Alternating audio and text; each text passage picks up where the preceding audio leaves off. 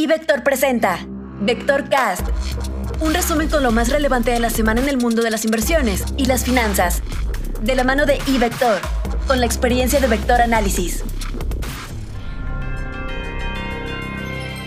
Comentario económico. Esta semana se llevará a cabo la primera reunión de política monetaria del Banco de México del presente año. El consenso estima que aumente la tasa de referencia en medio punto porcentual. Sin embargo, los buenos resultados del mercado laboral estadounidense en enero hacen prever que el Fed podría actuar más decididamente en marzo, con lo que ha puesto en aprietos al Banco Central mexicano, que tendrá que reevaluar la conveniencia de algún movimiento este jueves. Comentario internacional. El reporte de nómina no agrícola en Estados Unidos sorprendió, con la creación de 467.000 nuevos empleos durante enero, arriba de los 150.000 esperados.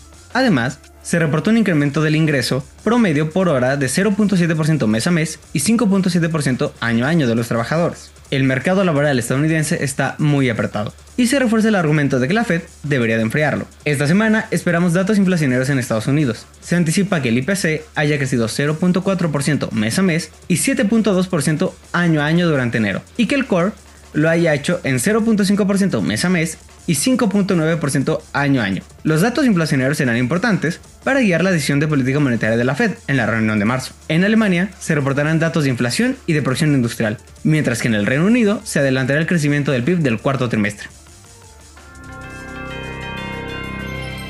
Por lo que se refiere a la economía mexicana, esta semana se dan a conocer tres indicadores relevantes. El primero de ellos es la inflación para el mes de enero, la cual esperamos con un crecimiento anual menor que el observado durante diciembre. Sin embargo, los precios subyacentes seguirán con su tendencia de alza. En particular, durante enero creemos que este grupo de precios podría crecer incluso arriba del 6.1% anual. El contexto inflacionario de nuestro país continúa siendo complejo y el futuro para la tasa de referencia en México sigue siendo de alza. Más adelante en la semana se da a conocer la primera decisión de política monetaria de Banco de México. Esperamos un incremento de 25 puntos base en la tasa de referencia local a la luz del nuevo tono más agresivo de la Reserva Federal en los Estados Unidos. El mercado espera que el ajuste sea de 50 puntos, si bien creemos que por el momento lo más prudente es que el incremento sea menor. Finalmente, se da a conocer la producción industrial para el mes de diciembre, la cual esperamos con un crecimiento superior al 2% anual. El dato que anticipamos es consistente con la medición oportuna del PIB para el cuarto trimestre. Análisis técnico. La volatilidad e incertidumbre siguen latentes en la mayoría de los mercados financieros alrededor del mundo. Hemos visto movimientos bruscos tanto al alza como a la baja en los precios de las acciones, mientras las tasas de interés alcanzan otra vez máximos de los últimos dos años de operación. El dólar, aunque ha perdido terreno frente a la mayoría de las divisas, sigue siendo líder en el movimiento positivo de mediano plazo. De acuerdo con las gráficas, lo probable es que este comportamiento todavía se mantenga por algún tiempo. Es decir, podemos ver presiones sobre los precios de las acciones, pero principalmente a la baja, mientras las tasas se mantienen en su tendencia positiva de mediano y largo plazo, al margen de que pudieran tener pequeños descensos y el dólar seguiría siendo líder en el movimiento positivo, sobre todo contra monedas de mercados emergentes.